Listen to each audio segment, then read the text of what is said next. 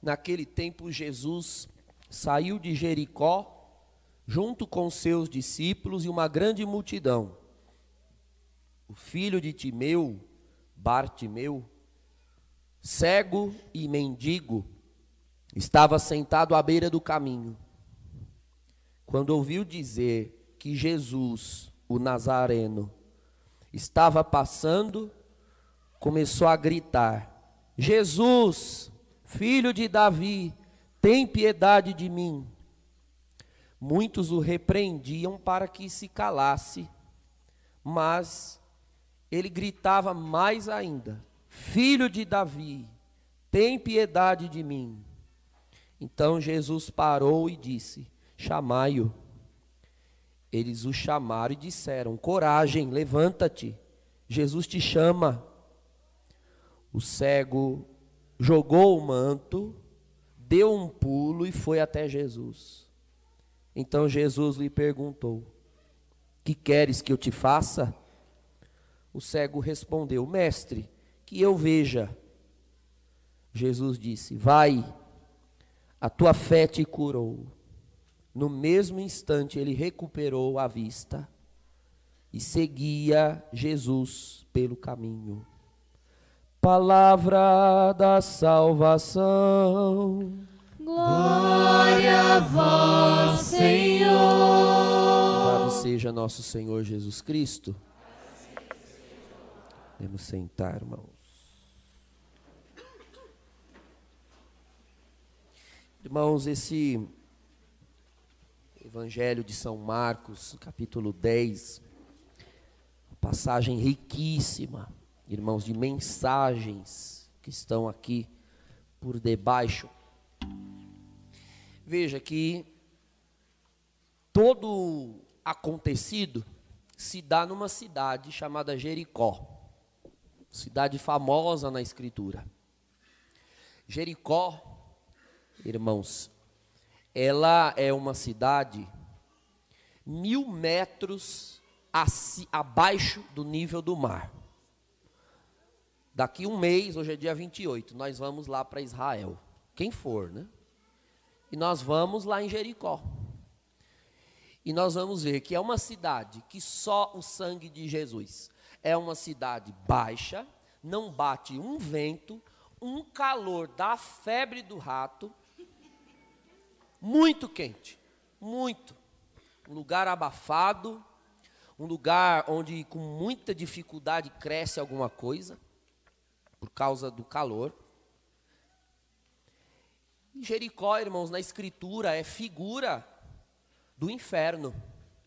Não só por causa do calor, mas por causa de eventos ao redor dessa cidade. A primeira vez que Jericó é mencionada no Antigo Testamento é no livro de Josué, capítulo 6. Era exatamente a cidade que estava no meio do caminho do povo vindo do Egito, querendo entrar na terra prometida, e a cidade ali no meio, atrapalhando. Jericó é figura de obstáculo tanto que o povo teve de fazer um cerco ao redor, dar voltas, para que caísse aquela cidade e todos fossem mortos. Porque ela atrapalhava. Jericó é figura do inferno, é figura do mal, é figura do obstáculo. Jesus sai dali, estava ali, um povo indo atrás, ou seja, já é figura da salvação em Jesus Cristo. O Senhor Jesus desce no inferno e sai com uma multidão atrás dele salvando esse povo. Mas tem ali no caminho um homem, Bartimeu, né, filho de Timeu, essa palavra em hebraico, Bar, é filho, Bartimeu, filho de Timeu, Barrabás, filho de Rabás, Bartolomeu, filho de Ptolomeu, e assim vai.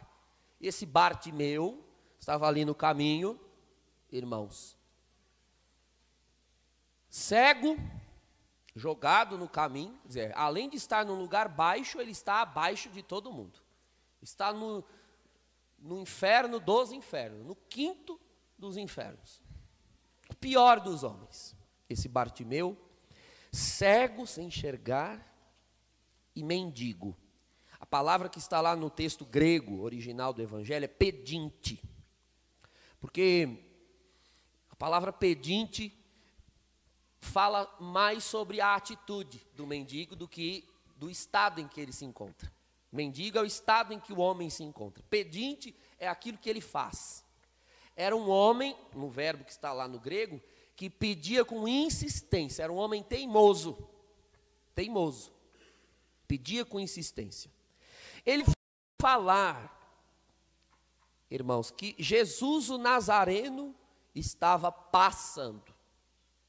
Não havia feito ainda uma experiência. A experiência com Jesus é antecedida de se ouvir falar que ele está passando. Irmãos, não importa o inferno em que você esteja, hoje Jesus está passando. Passando por meio da Sua palavra, passando da igreja, passando por meio dos cristãos, passando por meio da Eucaristia, o Senhor está passando. E então, é necessário lembrar de uma reflexão que Santo Agostinho fazia a respeito desse evangelho. Existe uma versão desse evangelho para cada um dos outros três sinóticos. Mateus, esse é o de Marcos, tem uma em Lucas. E todos dizem que o Senhor passava por Jericó. Era uma cidade muito quente. Os evangelhos demonstram que Jesus sempre passava por ali, nunca pernoitava. Pernoitava em Belém, pernoitava em Jerusalém, é, pernoitava em Betânia, mas nunca em Jericó. Jesus passa pelo inferno, mas ali não é o lugar dele. O Senhor Jesus está passando. Então, Santo Agostinho dizia: Eu tenho medo. Tenho medo do Cristo que passa. Uma expressão muito famosa nos escritos de Santo Agostinho. Cristo passa e pode ser que não passe de novo. E é necessário dar ouvidos ao momento, à hora que ele está passando. Irmãos, ele está passando hoje, e nenhum de nós aqui tem garantia de que estará vivo amanhã para vê-lo passar outra vez. Então a hora é essa. Quando passa a graça de Deus, é necessário ter uma reação diante dela. Foi o que esse homem fez. Começou a gritar: Jesus, filho de Davi, tem piedade de mim. Pedir piedade, irmãos, a, o pedido de piedade, a súplica por piedade, é a súplica que mais atrai os olhos de Deus. Porque nenhum ser humano tem dignidade diante dele para pedir o que quer que seja. Se há algo que nós temos de pedir, na condição em que nós estamos, de criaturas pecadoras, é piedade. Não há uma oração que atraia mais a atenção de Deus, que atraia a afeição de Deus. Se há uma oração, irmãos, que atrai o Espírito Santo para acolher as outras orações que virão após ela, é uma oração de pedido de perdão a Deus, de piedade. Isso está lá no Salmo 50. O sacrifício que vos agrada, Senhor, é um coração contrito, arrependido. Se humilhar diante de Deus, bater no peito e dizer: Senhor, eu venho à tua presença pedir, tem misericórdia da minha alma. Toda oração, irmãos, deveria começar assim. São os quatro fins da oração. O primeiro é o de adoração. É o fim latrêutico, de adoração. Colocar-se diante de Deus e elevar o pensamento a Ele, reconhecendo o que Ele é. O santo, justo, verdadeiro Deus que vive. Isso é adoração. E reconhecendo quem Ele é, eu olho para Ele e vejo o que Ele é, eu chego à conclusão de que Ele é aquilo que é e eu sou aquilo que não é.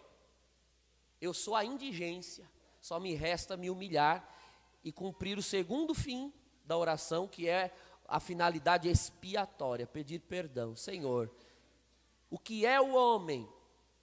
O que sou eu para me aproximar de vós? Tem piedade de mim. É necessário, irmãos, ter uma atitude de aproximação do Senhor e insistir em aproximar-se dele. Veja que esse homem aqui, ele é um modelo de um bom cristão. Um bom cristão. Um bom cristão é alguém que foi tirado do pior dos infernos, do pior dos infernos, porque aquele que sabe de onde foi tirado, dá valor àquilo que recebeu do Senhor Jesus.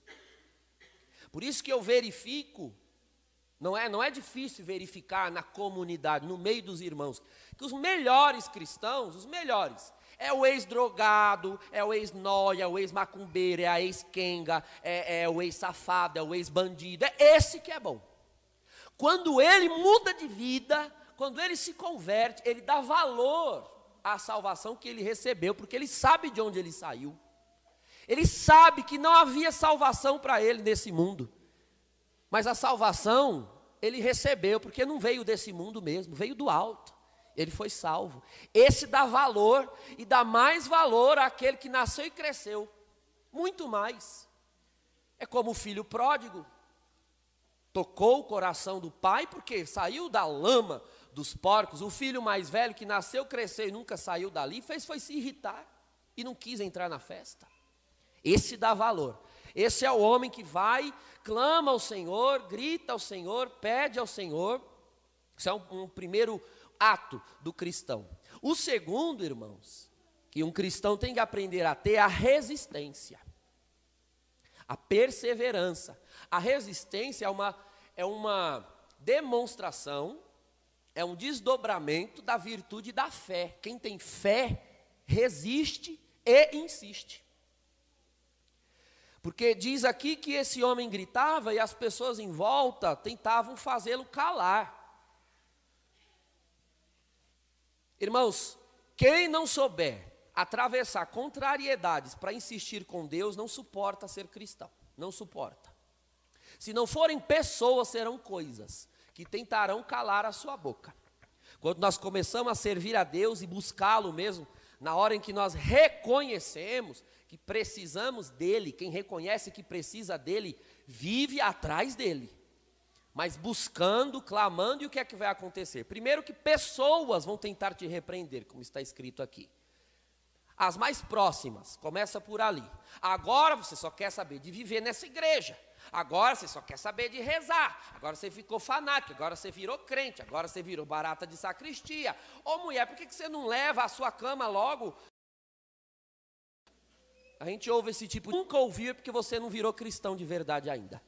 Se você nunca ouviu, e, e, e digo mais: se você é do tipo que vem à missa, mas diz isso dos outros que buscam, me desculpe, você não é cristão, você é um pagão com roupa de cristão, porque é fácil sentar nesse banco. O difícil é seguir o Senhor com radicalidade. Então as pessoas vão começar a nos repreender e dizer: você era melhor, você era mais legal. Antes você bebia com a gente, enchia a cara com a gente, ia na balada com a gente. Agora você não faz mais nada disso. Pois é, quem não perde nada por causa de Jesus não está seguindo a Ele.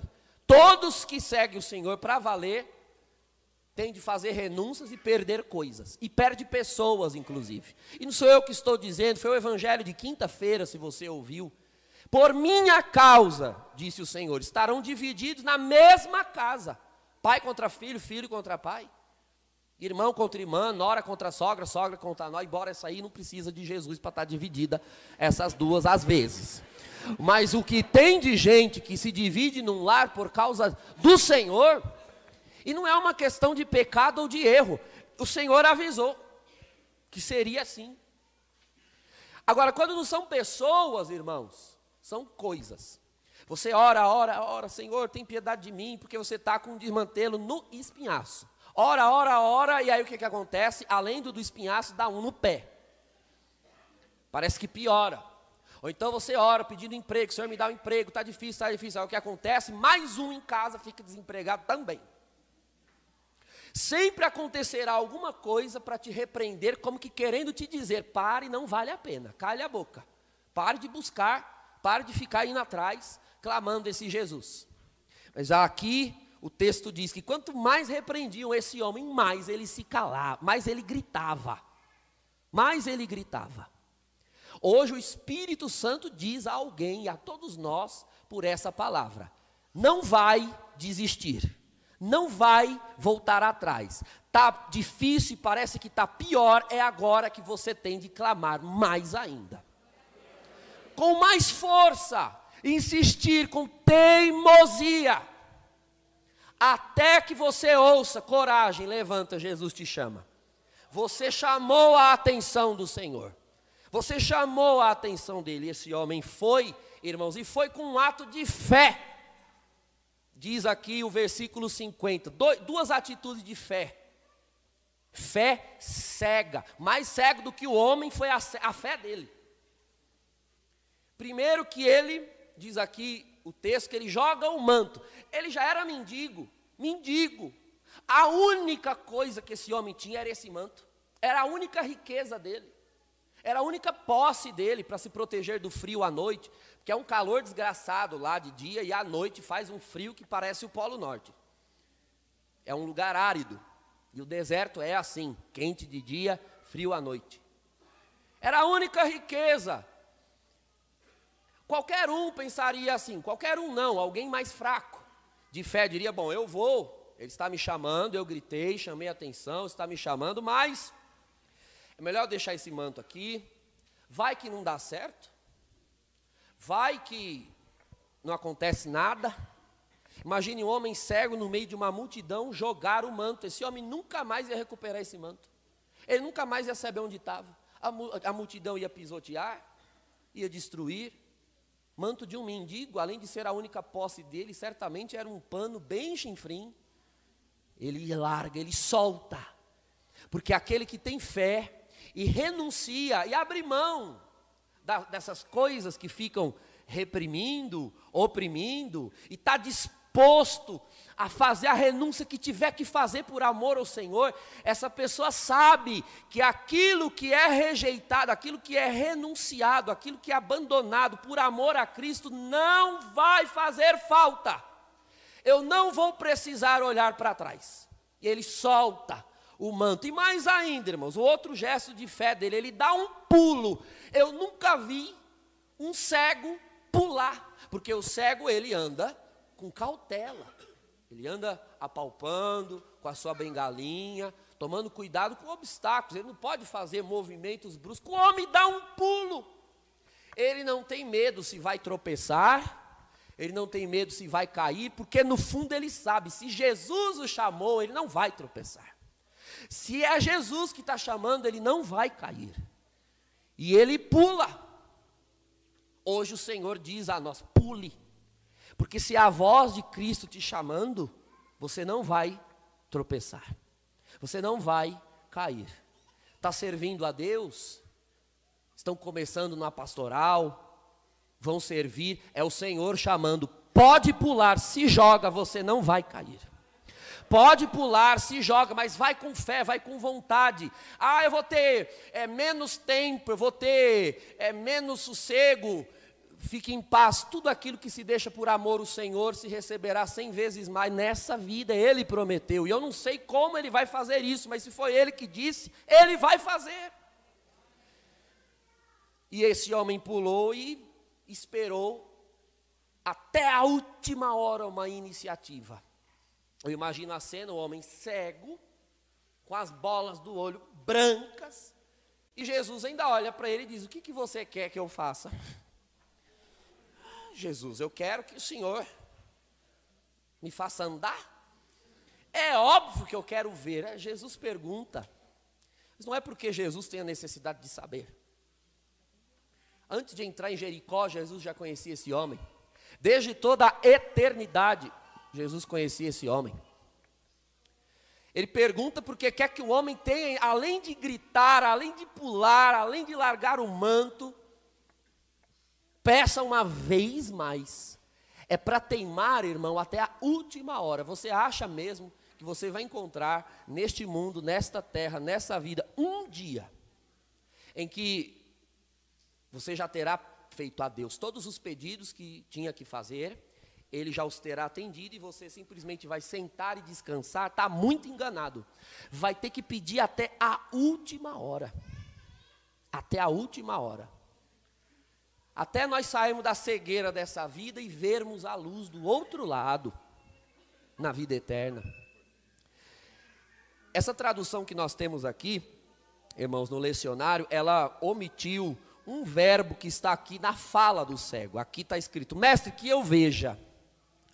Lá no texto original do Evangelho diz, mestre, que eu veja de novo. De novo. Esse homem já havia enxergado antes. Esse cego, de maneira genérica, é figura da humanidade. Deus não criou a humanidade em pecado, cega. Adão foi criado puro, santo. E se tornou cego. E Jesus veio restituir a santidade à humanidade. E pode ser que alguém já tenha, olhe para si e identifique que já tenha sido melhor. Melhor cristão, mais fervoroso, melhor na oração. Hoje esse evangelho, esse evangelho é para nós. Senhor, eu quero ver de novo. De novo. Eu quero ser melhor do que eu tenho sido. Sempre há a possibilidade. O Senhor terá o prazer de nos atender. Pela tua fé, tu serás curado. Pela tua iniciativa, tu serás restituído. Essa palavra é para todos nós, irmãos. Há muito que fazer. E é o que o Senhor nos está orientando. Teimem até o fim. Insistam, não larguem. É para os fortes o reino de Deus. E o conquista, diz o evangelho do próprio Marcos, os que são violentos, os que não abandonam apesar das contrariedades que vêm. Louvado seja nosso Senhor Jesus Cristo.